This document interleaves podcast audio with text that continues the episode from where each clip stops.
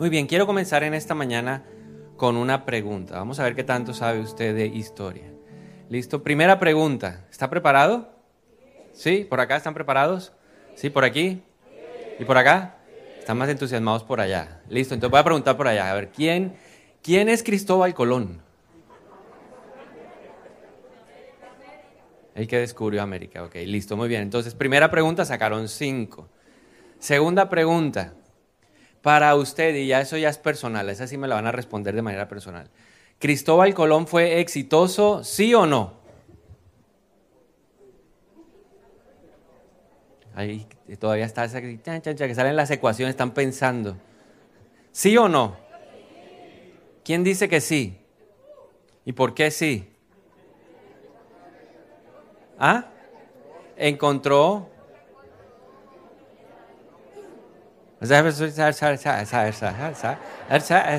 Exactamente eso. Vamos a decir que es culpa del tapaboca, ¿ok? El tapaboca los tiene. Interpretación de lenguas. Entonces, ¿sí o no? Sí. Él salió a buscar algo y lo encontró. Perfecto. Bueno, no importa. Sí fue exitoso. Encontró para España una nueva tierra, ¿cierto? Aunque no era el objetivo inicial que él tenía trazado, finalmente pues trajo riqueza al reino. Pero la pregunta principal y en la que quiero que nos enfoquemos en esta mañana es, ¿por qué llegó a eso? ¿Por qué él pudo descubrir América y aunque sea de pronto de carambola, buscando la India, terminó en América? ¿Pero por qué? Porque el señor Cristóbal Colón fue una persona que se atrevió a desafiar el pensamiento de ese tiempo. ¿Qué pasaba en esa época? ¿Cuál era la consideración? ¿Cuál era como eh, eh, el pensamiento central de todos los que vivían en ese tiempo? Que la tierra era plana.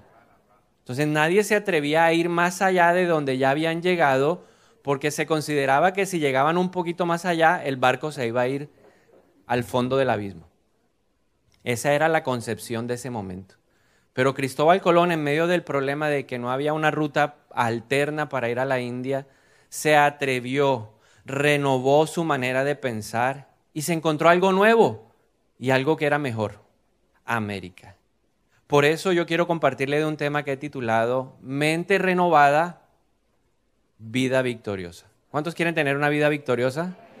Pues necesitamos trabajar en nuestra renovación de la mente. Eso lo dice el apóstol Pablo en Romanos capítulo 12, versículo 2. Dice, no se amolden al mundo actual, sino sean transformados mediante la renovación de su mente. Así podrán comprobar cuál es la voluntad de Dios, buena, agradable y perfecta. Entonces necesitamos tener absolutamente claro algo. Una vida victoriosa para un cristiano es hacer la voluntad de Dios, que es buena, agradable y perfecta. Quiero ser exitoso, quiero ser una persona victoriosa.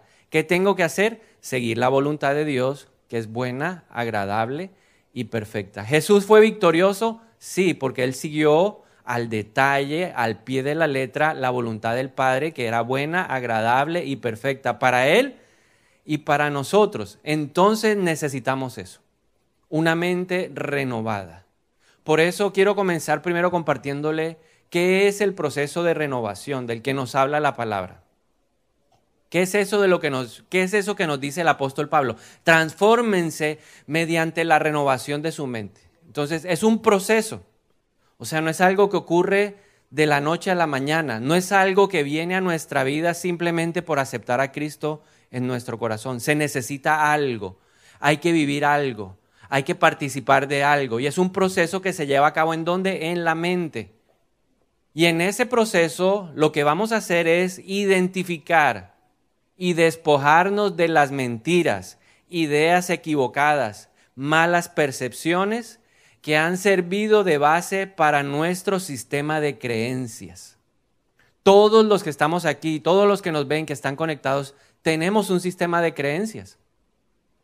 Hay cosas que nos han inculcado, hay cosas que hemos adquirido, hay cosas que hemos recibido, que han establecido en nuestra mente una manera de ver la vida, una manera de reaccionar frente a las diferentes circunstancias de la vida. Eso se llama sistema de creencias. De acuerdo a lo que yo creo, yo actúo, porque lo que uno cree determina la conducta frente a las diferentes circunstancias de la vida. Entonces, ese proceso de renovación me invita en primer lugar a identificar lo que la Biblia llama mentiras, lo que la Biblia llama ideas equivocadas, lo que la Biblia llama malas percepciones que me llevan a tomar malas decisiones. Una idea mala se traduce en una mala acción. Una idea buena se traduce en una buena acción. Entonces, ese proceso consiste en eso. Yo identifico lo negativo, yo identifico la mentira, yo identifico la idea equivocada, yo identifico lo que estoy viendo de una manera errada para reemplazarlas por las verdades establecidas en la palabra de Dios que nos van a llevar a actuar de una forma distinta, de acuerdo a cómo Dios espera que un hijo de Él se comporte. Entonces es un proceso mental en donde yo identifico mentiras, engaños, porque hay alguien que en el mundo está estableciendo ese tipo de pensamientos para cambiarlo por verdades establecidas que están en la palabra de Dios, para que mi forma de actuar, para que mi estilo de vida sea un estilo de vida basado en la palabra de Dios. Con eso claro, tenemos que ver entonces qué alimenta el sistema de creencias. ¿Cuáles son las fuentes que traen a mi, a mi, mente pensamientos, ideas, conceptos, maneras de hacer o de ver las cosas? Hay dos fuentes principales. Para un cristiano hay dos fuentes. La primera fuente es el mundo y cuando hablamos del mundo nos estamos refiriendo a todo el sistema que nos rodea. Cuando hablamos de mundo estamos hablando de la televisión. Cuando hablamos de mundo estamos hablando de las redes sociales. Cuando hablamos de mundo, estamos hablando de las conversaciones con los amigos, lo que se habla, lo que se dice en la universidad, en el colegio, lo que se habla en el trabajo. Todo eso hace parte del sistema de este mundo. Y el mundo, constantemente siendo dominado por Satanás, está transmitiendo mensajes que de cierta manera, si nosotros nos descuidamos, van a impactar negativamente nuestro sistema de creencias. Porque todo lo que el mundo ofrece es un sistema de valores anticristiano. En el mundo no, proliferan las cosas de Dios. Hay espaciecitos. Y tenemos programas de televisión que, que animan, invitan, que pueden ayudarnos a establecer un sistema de valores y de creencias diferente. Pero en la mayoría de las veces, vemos un noticiero, no es que te hablen de la palabra de Dios. Vemos una película, no es que hablen mucho de la palabra de Dios. Ahora que tenemos eh, plataformas, Netflix, Amazon, Star Plus, bueno, cualquiera Disney Plus, todas esas lo que hacen es enfocarse más en el sistema de este mundo. Y el mundo entonces nos transmite dos cosas. Ya sabemos, fuente número uno, el mundo, ya entendemos qué es el mundo. Y el mundo entonces lo que hace es transmitirnos dos cosas para afectar o para influenciar o para hacer que nuestro sistema de valores y de creencias se afecte. Entonces lo primero que hace es decirnos mentiras que aparentan ser verdad. El mundo tiene muchas mentiras y disfraza las mentiras, las maquilla para que nosotros las veamos como algo real, como algo verdadero y que nosotros las aceptemos. Porque el mundo es muy especialista en esto, en llamar a lo bueno malo y a lo malo llamarlo bueno. Y nosotros sin darnos cuenta nos vamos ahí metiendo en esto. ¿Por qué? Porque Jesús dijo algo, ustedes no son del mundo. ¿Cuántos no son del mundo? Levante la mano a los que no son del mundo. Pero ¿dónde estamos? En el mundo. Ese es el ambiente en el que nosotros nos movemos y tenemos que aprender a distinguir. Un embajador cuando llega a una nación está en otra nación, pero él no deja de ser un representante de su país. Él no se olvida cómo legisla o cómo actúa su país, cuáles son las decisiones que él tiene que eh, hacer respetar. Y así debe ser nuestro valor. Entonces, el mundo, ¿qué es lo que hace? En primer lugar, nos llena la cabeza o nos llena la mente de mentiras que parecen verdad. Entonces, le doy algunos ejemplos para que veamos cómo el mundo sí trabaja y nosotros terminamos a veces involucrados en medio de todo lo que el mundo nos dice.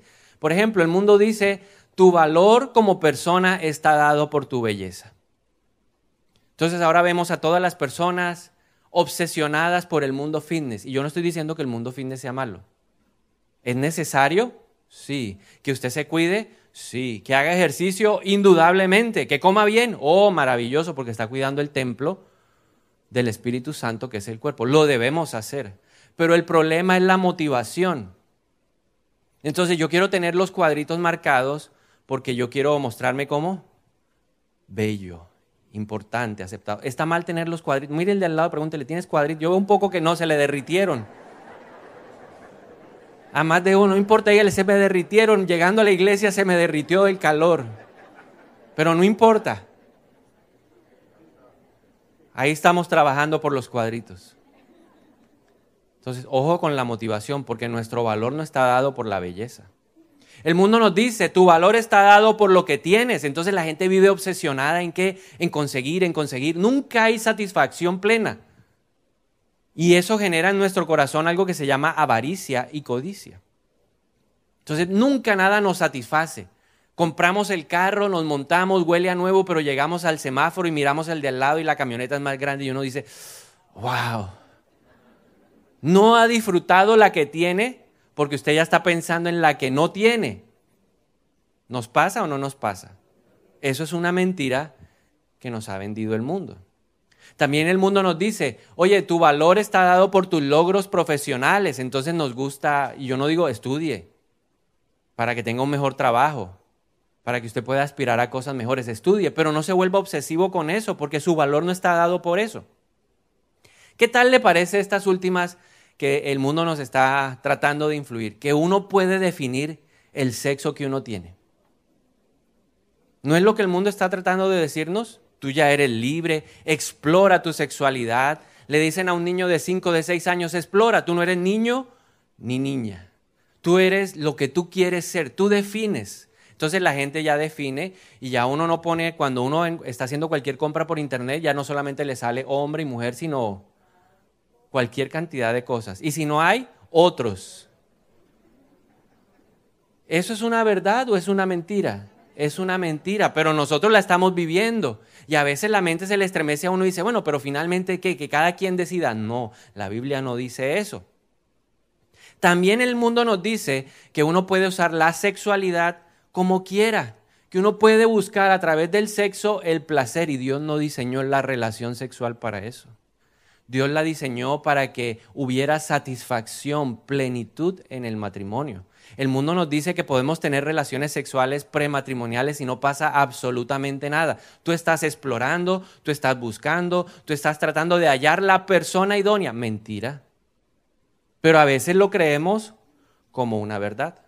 El mundo nos está diciendo que uno puede hacer cualquier cosa en la vida Tú puedes fumarte un bareto de marihuana y no pasa nada. Solo es un baretico de marihuana.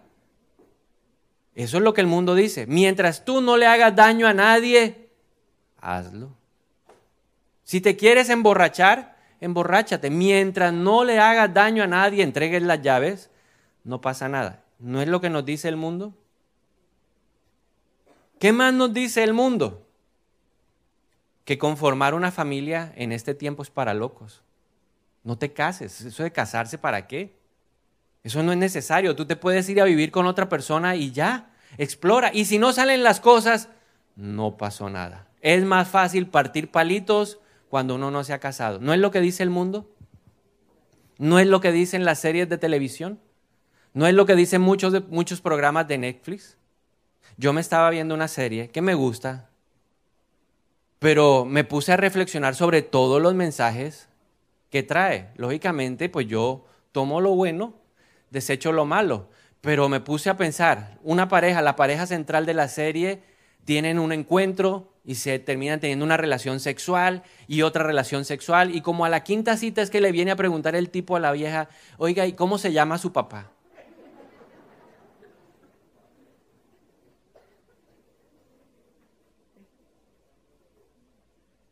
Esa es la mentira del mundo. El mundo nos está diciendo, tener hijos no es para los que quieren alcanzar el éxito profesional. Entonces la gente que está prefiriendo ahora tener un perro, un gato, un cerdo. ¿Es o no es? El mundo nos está diciendo eso. El mundo me dice, el matrimonio no es necesario. El mundo te dice, necesitas ser rico para ser felices. ¿Quieres ser feliz? Sigue el ejemplo del influencer. Y un día estaba viendo Juan Esteban un programa y yo me senté al lado de él y a ver, vamos a ver qué es lo que ve. Y estaba viendo a Mr. Beast, es un influencer muy famoso en los Estados Unidos. El tipo le gusta regalar plata. Entonces yo amanecí, ay, quiero regalar 100 mil dólares. Y el tipo regala 100 mil dólares. Pone a hacer tres bobadas y regala 100 mil dólares. Un día llevó 40 o 30 y pico de carros y los regaló.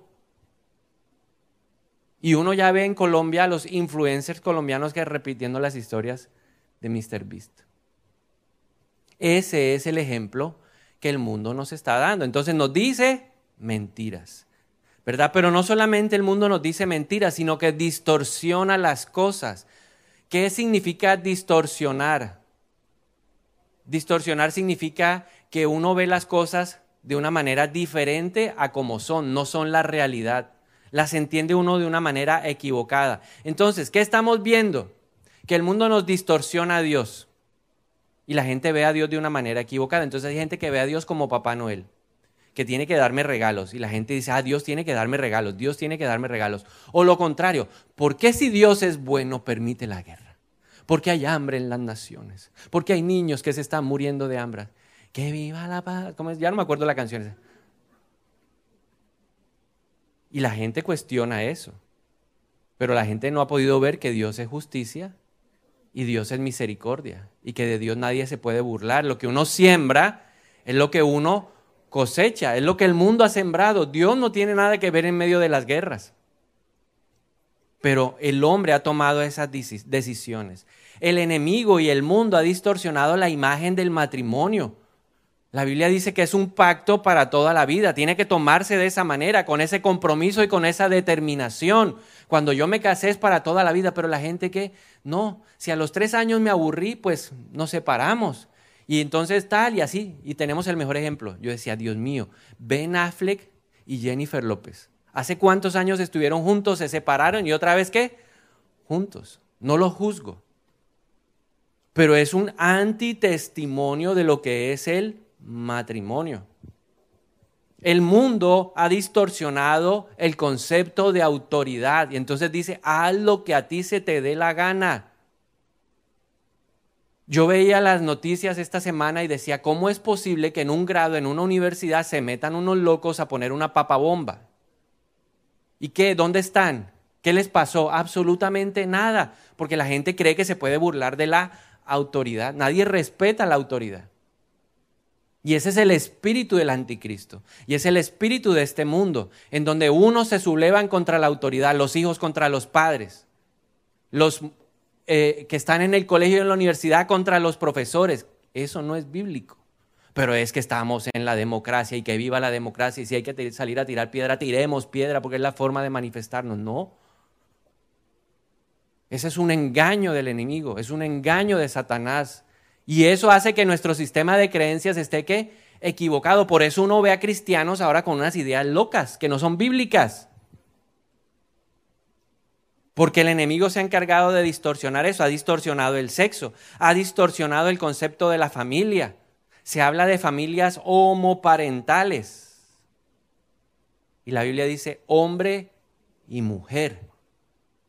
Eso es lo que dice la palabra de Dios. Pero el mundo nos ha permeado con eso. Ha distorsionado el concepto de soltería. Pablo dice, oiga, la soltería es una etapa espectacular, pero uno ve a la gente que ansiosa, desesperada, me cogió el tren, me pitó pipi, ¿sí? Y la gente toma decisiones basado en ese sistema de creencias equivocado. Entonces, fuente número uno, el mundo. Y el mundo que te vende mentiras y distorsiones. Hay una segunda fuente y es la fuente que debería ser la nuestra, la de los cristianos, la de los hijos de Dios, la Biblia. Entonces, ojo que nuestro sistema de creencias hoy puede estar permeado por mentiras y por distorsiones. Por eso Pablo dice, ¿tú quieres obtener la victoria en tu vida? ¿Tú quieres ser un cristiano victorioso? Porque la victoria se mide en términos de la capacidad de cumplir la voluntad de Dios aquí en la tierra.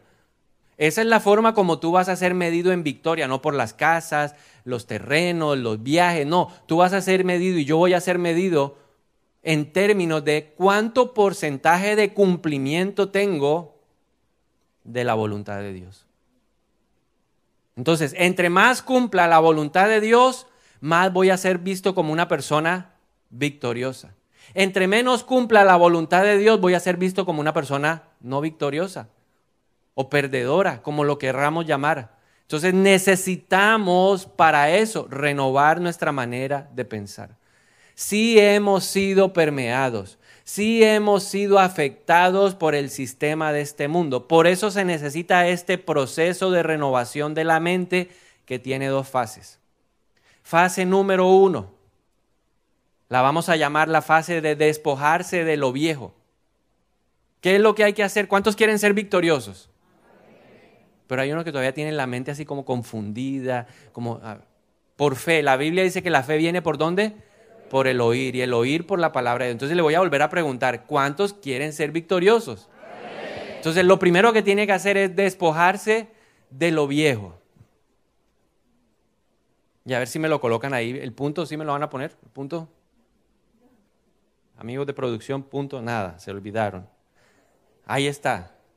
Despojarnos de todo lo viejo. ¿Listo? Entonces, punto número uno, despojarnos de todo lo viejo. ¿Y ahí qué vamos a hacer? Identificar mentiras, ideas erradas, malas percepciones que alimentan nuestro sistema de creencias.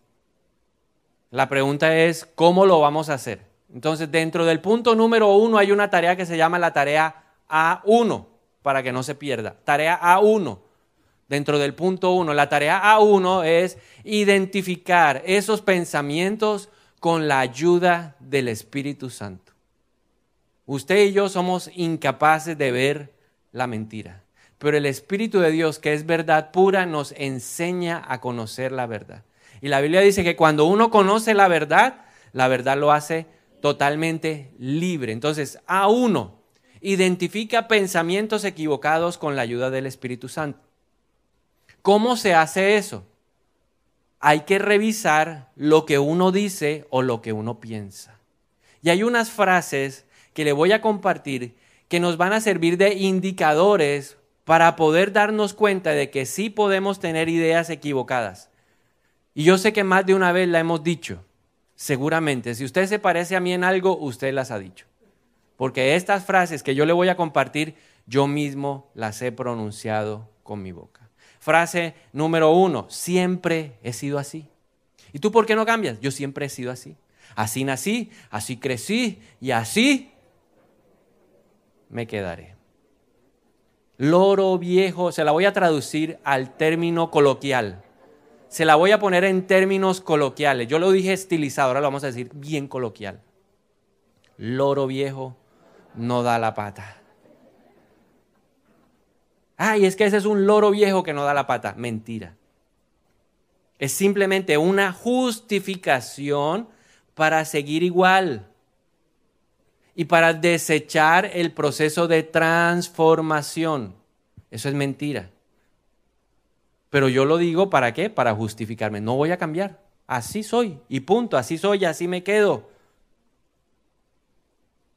Otra mentira que uno dice por ahí que nos ayuda a darnos cuenta de que sí hay problemas con los pensamientos. ¿Por qué haces esto? Porque todo el mundo lo hace. ¿Y usted por qué se copia en el examen? Porque todo el mundo lo hace. ¿Y usted por qué le da plata para recibir el contrato? Porque todo el mundo lo hace. ¿Y usted por qué no respeta la fila?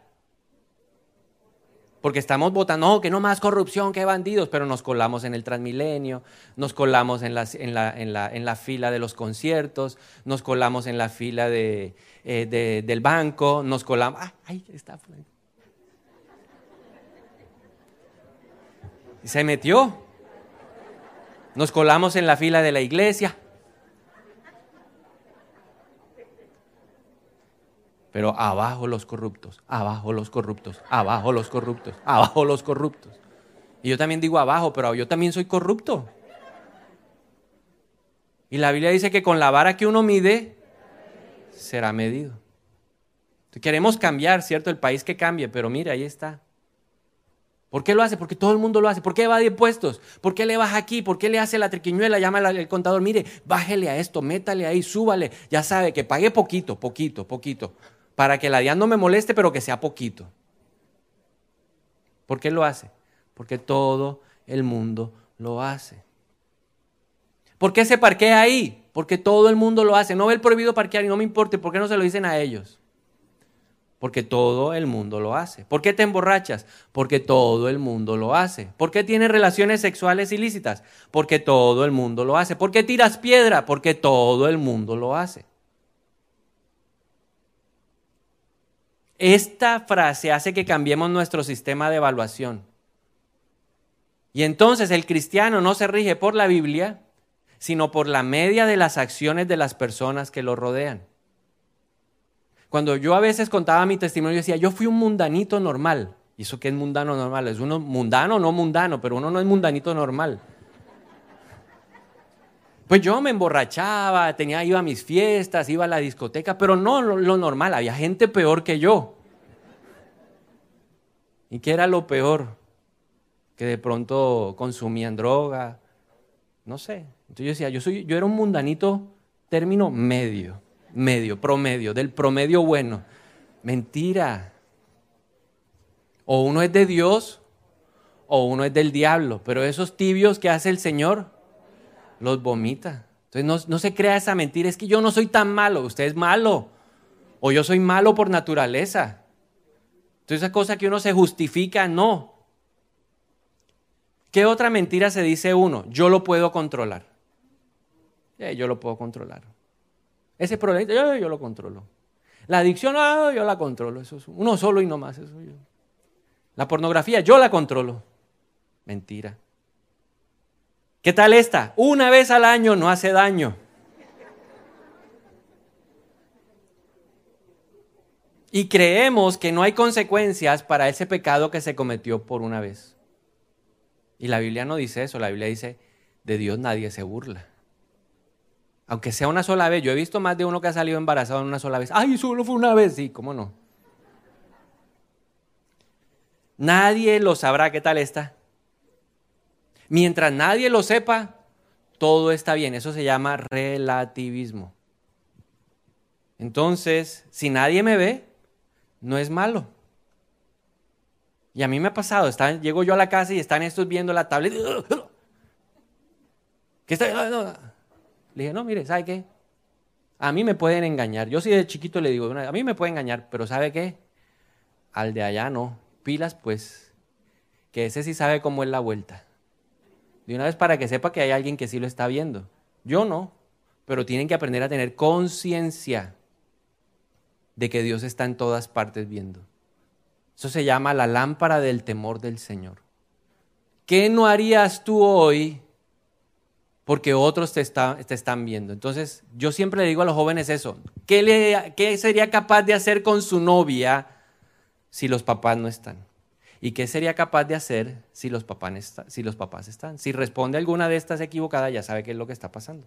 Entonces, ojo, a uno, identifica pensamientos equivocados con la ayuda del Espíritu Santo. Ahí le compartí frases que le van a ayudar a identificarlos. ¿Encontró alguna frase que usted haya dicho alguna vez? Ah, yo soy así, ya, yo no voy a cambiar, yo ya no puedo. Ah, pero todo el mundo lo hace. A2, tarea número dos del paso número uno. Identifica áreas en tu vida en la que eres demasiado sensible. Identifíquelas.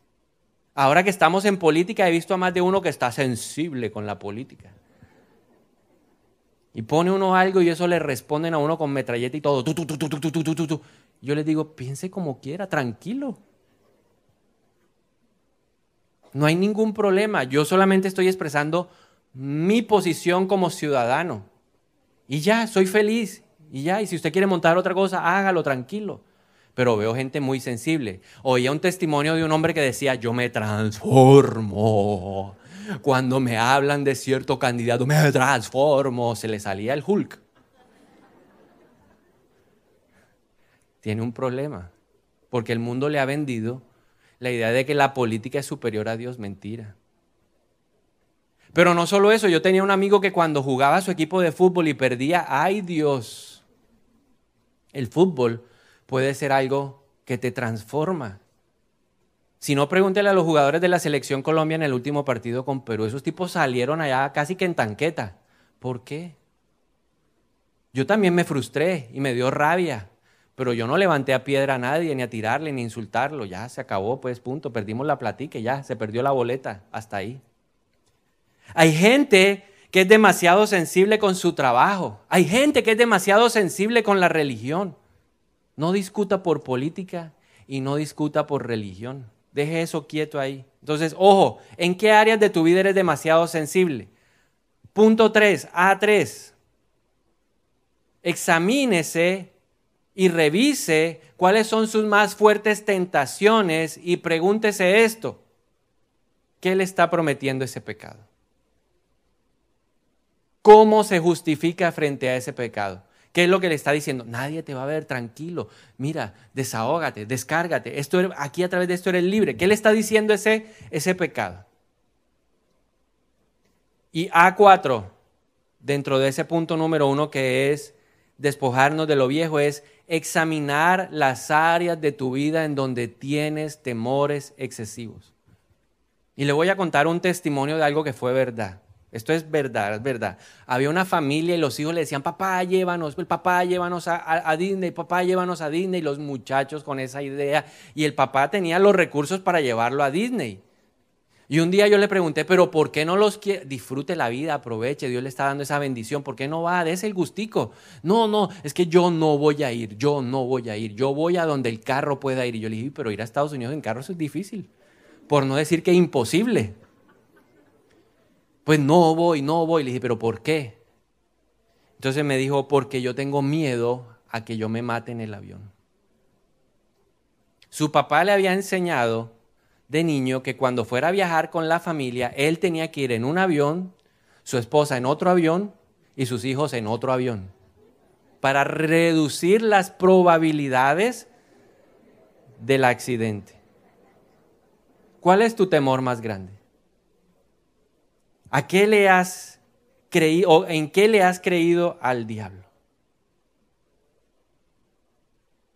¿En qué le estamos creyendo? ¿Será que Dios no nos da una bendición mayor? Jesús fue sometido a esto, Jesús fue sometido al sistema del mundo. La Biblia dice que Jesús fue llevado al desierto en Mateo 4 y Lucas 4, usted lo puede leer en su casa. Y el diablo lo tentó en tres cosas. Le dijo, dile a las piedras que se conviertan en pan. Luego le dijo, lánzate del pináculo más alto y el Padre enviará a sus ángeles a que te lleven en sus brazos. Y luego le mostró todos los reinos del mundo y le dijo, todo esto te daré si postrado me adorares. El enemigo lo bombardeó con mentiras. Pero Jesús, ¿cómo respondió? Escrito está, escrito está. Ojo, ¿qué fue lo que buscó atacar el enemigo? La lealtad al Padre. El enemigo le dijo, oye, dile al pan que se convierta, a las piedras que se conviertan en pan. Ahí no era una acción simplemente para saciar el hambre, es, ¿sabes qué? Tú no viniste a obedecer al Padre, tú viniste, sáciate tú mismo, tú lo puedes hacer, busca tu propia autosatisfacción. ¿Y Jesús qué le dijo? No, no, no. No solo de pan vivirá el hombre, sino de toda palabra que sale de la boca del Señor. Es decir, yo voy a ser leal al Padre. Porque Jesús dijo, yo no voy a hacer algo que mi Padre no me manda a hacer, porque Jesús quería ser victorioso, porque él sabía que hacer la voluntad del Padre le iba a dar victoria. El enemigo no conforme con eso le dijo, vamos a quebrar la autoridad del Padre, ¿cierto? Lánzate, lánzate, lánzate del pináculo, lánzate. Y él le dijo, no tentarás al Señor tu Dios. No lo vas a tentar. No lo tientes. Entonces le dijo, quiebra la autoridad. Hazlo con tu autoridad. Tú eres el hijo, hazlo, hazlo. Y Jesús dijo, mm, mm, yo no lo voy a hacer. Yo no voy a tentar al Padre. Y lo tercero que el enemigo trató de, quebrar en Jesús fue, busca atajos para lograr tu propósito. Busca atajos. Ah, tú vas a gobernar, tú vas a salvar al mundo, pero ¿para qué vas a ir a la cruz? Póstrate, más sencillo, te postras, no vas a la cruz, me adoras y yo te doy la autoridad sobre todos los reinos y así vas a lograr la salvación. Y Jesús le dijo, no voy a coger los atajos. Porque para uno ser victorioso se necesita seguir el camino de Dios, porque la voluntad de Dios es buena, agradable y perfecta. Por eso tenemos que pasar al punto número dos. No solamente hay que hacerlo en el punto uno. O sea, se puede quedar en el punto uno, pero si no pasa al punto dos, no va a pasar nada en su vida. Y el punto número dos es vístete de lo nuevo.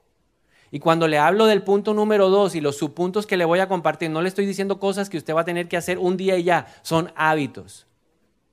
¿Entienden lo que es la palabra hábito?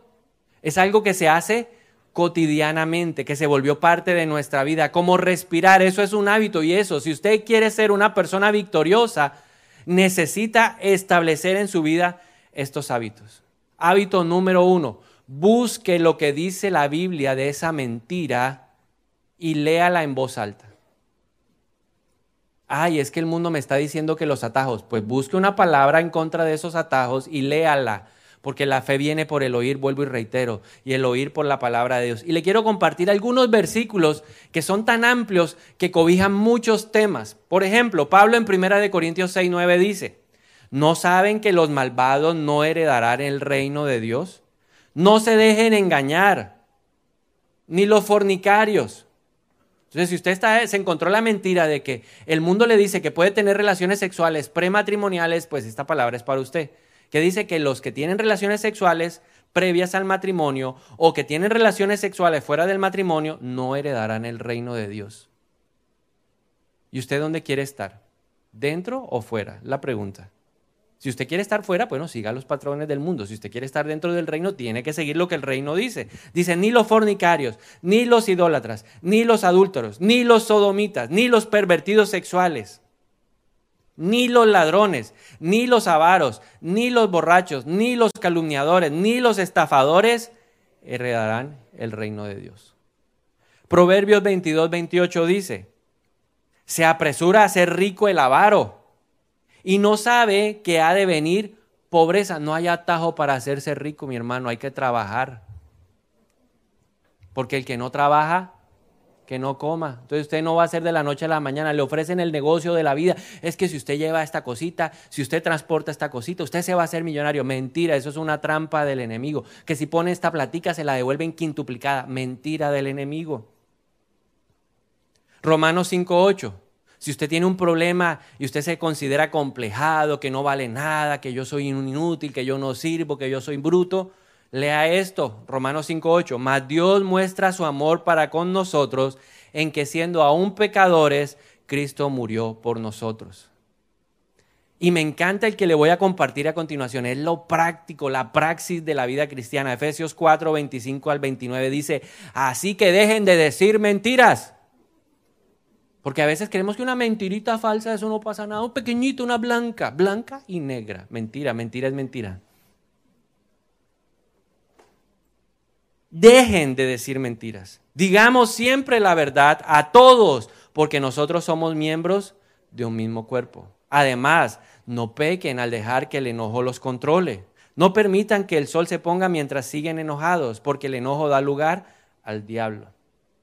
Si eres ladrón, deja de robar. En cambio, usa tus manos en un buen trabajo digno y luego comparte generosamente con los que tienen necesidad. No empleen un lenguaje grosero ni ofensivo. Que todo lo que digan sea bueno y útil a fin de que sus palabras resulten de estímulo para quienes las oigan. Pero ahí no termina Pablo, luego salta a Efesios capítulo 5 y dice en el 4 al 5 lo siguiente, dice, los cuentos obscenos Ah, pero un chistecito, ese chistecito, eso porque, ay, no, eso no tiene nada, eso una cosa ahí de doble sentido, pero no pasa nada, porque a veces pensamos que los dobles sentidos los podemos aceptar y tolerar, pero mentira, eso es mentira. La Biblia dice que no deberíamos oír cuentos obscenos, ni participar de conversaciones necias, ni de chistes groseros. ¿Qué dice Pablo? No son para quienes.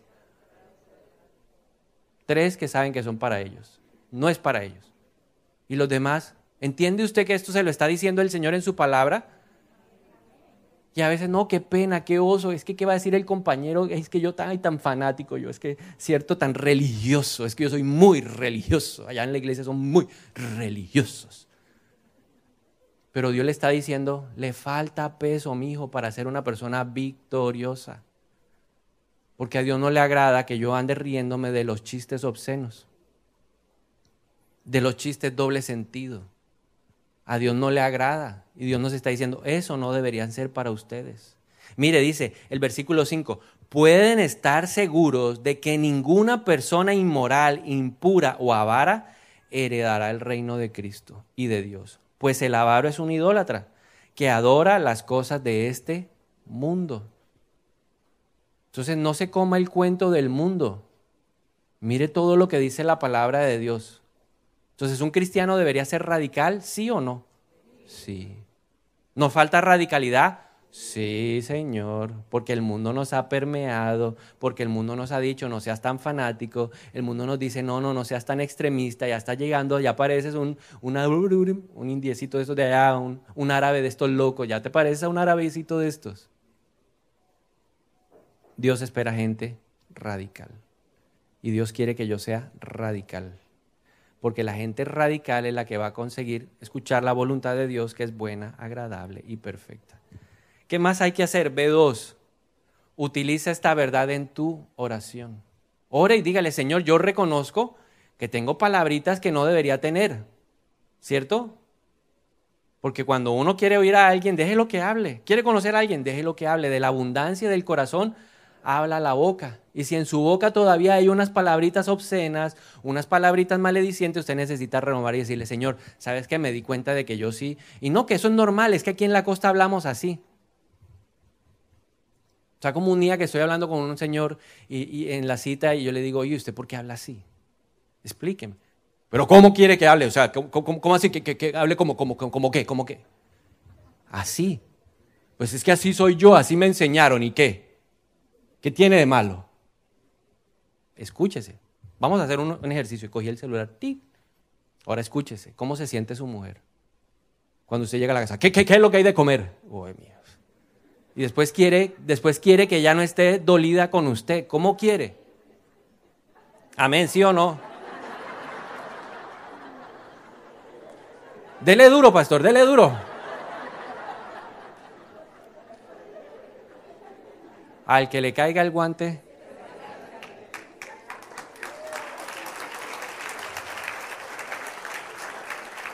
Y después el tipo en la cita, yo no entiendo por qué mi mujer, ni un cariñito, ni un cariñito. Yo no sé qué le pasa a esta mujer. ¿Qué será? ¿Cierto? Es que a mí me enseñaron así, los costeños hablamos así. Yo no le dije, no señor. Porque por encima de costeño usted es del reino. Y en el reino no es si yo soy cachaco, costeño, si yo soy del valle, no, en el reino es que hay gente del reino. ¿No se ha dado cuenta que en el reino no dice si es colombiano, si es gringo, si es europeo? No dice nada. Dice que gente de qué? Del reino. Entonces la pregunta, ¿somos gente del reino? ¿Cuántos son del reino? Entonces necesitamos eso. Ore por eso. Vamos a orar, venga. Señor, Señor, cambia mi manera, cambia mi manera, cambia mi manera. Hazme suave, manso. Enséñame a tratar a mi esposa como un vaso frágil. Cada vez que yo estropeo el vaso, le digo, ay, Señor, me falta moño para el pelo, ¿cierto? Todavía me falta, Señor. Ay, Dios, otra vez la embarré. Pero ahí voy. Ahí voy en el proceso. Tratando de coger mejor ese vaso, porque es que ese vaso a veces también... Ay, Señor. Pero que el sol no se, no se ponga en tu enojo. B3 medite en esa verdad. ¿Qué le dijo el Señor a José? ¿Quieres tener éxito? Medita en la palabra del Señor de día y de noche. Entonces yo veo de pronto a un, muchacho de 15, 16, 17 años que le da un ripostazo a la mamá, porque no se atreve a hacerlo al papá, se lo hace a la mamá, y le abre los ojos, le espencarna los ojos y yo, y este... Entonces le digo, medita en esta palabra, ¿Quieres tener larga vida? ¿Quieres que te vaya bien en todo? Lo mando a que busque Efesios 6.2. Vaya, lea la palabra. ¿Qué dice Efesios 6.2? Honra a tu padre y a tu madre. Y te irá bien en la vida. Tendrás larga vida y prosperarás en todo lo que decidas hacer. Pero también cuando veo a ese hombre hablándole así, ¿qué, qué, qué, qué? Le digo, lea Efesios. Vaya, vaya, papito, dale a Efesios 5. ¿Qué dice la Biblia? Que así como Cristo amó a la iglesia, el hombre tiene que amar a su esposa. Pero cuando veo a la esposa también así toda, oh, cha, cha, cha, le digo, oiga, ¿ha leído lo que dice Efesios después de eso? Sí, pastor, es que este tipo, y usted no ha leído que dice, respeten a quién? A sus maridos. Es que el feminismo, la liberación, yo estoy de acuerdo en muchas cosas, pero no pueden estar por encima de la palabra. Entonces, medite. Eh, David dijo en el Salmo 63, 6, en mi lecho me acuerdo de ti Pienso en ti toda la noche. Y yo he aprendido que mientras yo duermo y descanso, mi espíritu está siendo ministrado por la palabra. Y la palabra, y me levanto diferente. Y ese día voy a tratarla como vaso frágil, voy a tratarla como vaso frágil. y al día siguiente me levanto con ganas de tratarla como vaso frágil. ¿Pero por qué? Porque mi espíritu fue ministrado por la palabra de Dios. Entonces le hago una pregunta. ¿Quieres ser un cristiano victorioso? Necesitas entonces hacer la voluntad de Dios que es buena, agradable y perfecta. Pero para eso necesitamos renovar nuestra manera de pensar. Todos los días evalúe. Todos los días piense, ay, yo no voy a poder salir. Ay, yo tenía ese problema hace muchos años, en 1998 que había una crisis en Colombia horrible. dije, no, en este país yo no voy a poder prosperar. Me va a tocar irme de Colombia. Aquí no hay oportunidad, aquí no hay futuro. Eso es una mentira que el enemigo nos ha puesto. ¿Quién es el que nos hace prosperar? No es el lugar, hay alguien que te hace prosperar. Y yo aprendí que la prosperidad viene de quién? De Dios. Quien me hace a mí prosperar es el Señor. No es un lugar, no es una casa, no es un país, no es una nación.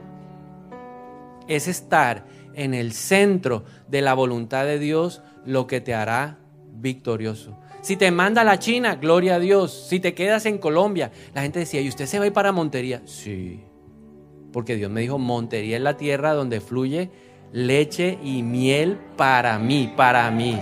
Y por eso me vine para Montería tierra de bendición, porque Dios la ha convertido en ese lugar para mí. Así que no busques el lugar, busca la voluntad.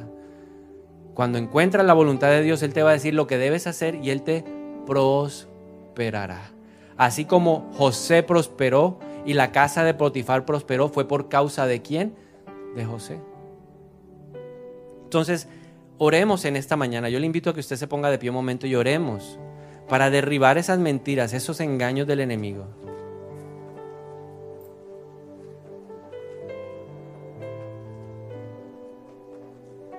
Y simplemente como una señal de que usted lo desea, para aquellos que quieren ser victoriosos, yo le voy a pedir que levante una mano, la que usted quiera, levante, le dígale, Señor, yo quiero ser victorioso.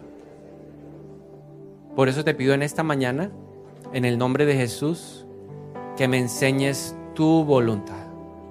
Enséñame tu voluntad. Padre, hoy en la autoridad de Cristo yo me presento delante de ti. Y te pido que me examines, examina mis pensamientos hoy en el nombre de Jesús.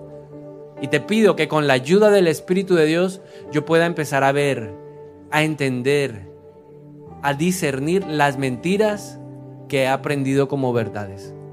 En el nombre de Jesús. Espíritu de Dios, trae esa revelación hoy en donde hemos sido presos de este mundo, en donde hemos caído, en donde hemos sido ligados en la mente por las artimañas, las patrañas, las falsedades de Satanás. Porque tu palabra dice que yo debo levantarme y derribar esos argumentos.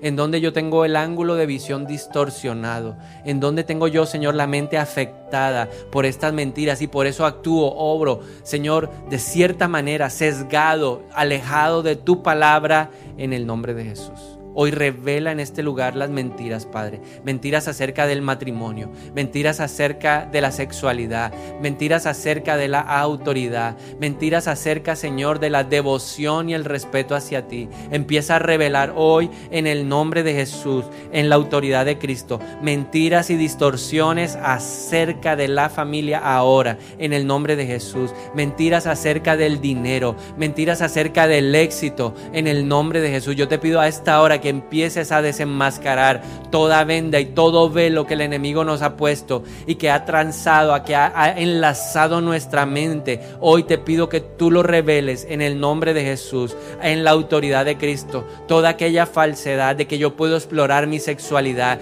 que yo puedo hacer con ella lo que a mí se me antoje, que yo puedo buscar las riquezas a mi manera. Hoy yo las llevo cautiva cautivas a la obediencia a Cristo. Toda distorsión en mi concepto de Dios, toda distorsión en torno a lo que es la autoridad, yo lo llevo hoy a los pies de Cristo en el nombre de Jesús, en la autoridad de Jesús. Yo hoy renuncio a eso que el, Espíritu de Dios me está trayendo a la mente, que yo puedo tener ahí, Señor, aventuras sexuales, que yo puedo ver pornografía y no va a pasar absolutamente nada. Hoy todo lo que me ha llevado a justificarlo, hoy lo quiebro, Señor. Si en mi mente ha estado ese argumento de que siempre ha sido así, hoy yo lo derribo en el nombre de Jesús. Si hoy en mi mente está el argumento de que todo el mundo lo hace, por eso yo lo hago, yo lo derribo en el nombre de Jesús.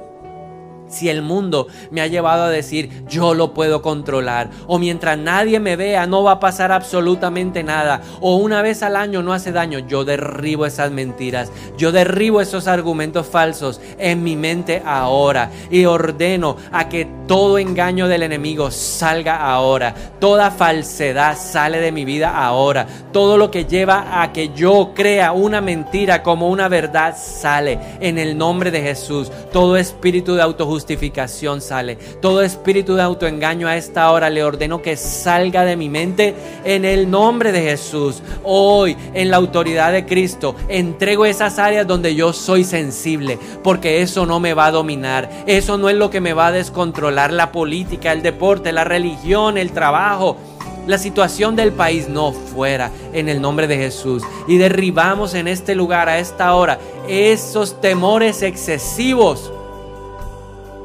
que me voy a quedar solo, me voy a morir de esto, que no puedo hacer esto porque alguna tragedia me acompaña. Se va de mi vida hoy, en el nombre de Jesús, en la autoridad de Cristo y empezamos a declarar, escrito está. Y yo tomo eso como mío. Yo no voy a ser un avaro. Yo no voy a ser un fornicario. Yo no voy a ser un adúltero. Yo no voy a andar en perversión sexual. Yo no voy a caer presa del robo, ni de la avaricia, ni de las borracheras. En el nombre de Jesús, porque eso no heredarán el reino porque el reino vale más que lo que mi carne pide. Por eso yo renuncio en el nombre de Jesús a cada una de estas prácticas en mi vida. Las corto ahora y las echo fuera en el nombre de Jesús. Si usted se siente inútil, si usted se siente menospreciado, declare, yo valgo, yo valgo, yo soy valioso, soy de alta estima delante de los ojos del Señor, porque Él tiene amor para mí. Él me ama tanto en que yo aun siendo pecador, Cristo murió por mí en el nombre de Jesús. Yo hoy reconozco y me pongo y entro a través de la oración en el acuerdo con el Padre, en el nombre de Jesús. Y yo me pongo de acuerdo con Dios para llamar pecado al lenguaje grosero. Yo me pongo de acuerdo con Dios para decir el lenguaje ofensivo es pecado, en el nombre de Jesús. Yo reconozco que cuando mis palabras no estimulan, no son de Dios, no son de bendición. Yo reconozco que los cuentos obscenos, las conversaciones necias, los chistes groseros, no son para mí, que la ingratitud no es para mí, la inmoralidad no es para mí, la impureza no es para mí, la avaricia no es para mí, en el nombre de Jesús. Yo proclamo y me pongo y entro en ese acuerdo con el Padre. Así como Jesús le dijo al diablo, escrito está. Yo hoy le digo a Satanás, así está escrito. Y así debe vivir un hijo del reino y yo soy del reino, porque el Señor ha declarado de mí que yo soy sacerdote, que yo soy rey en el nombre de Jesús. Es en la autoridad de Cristo.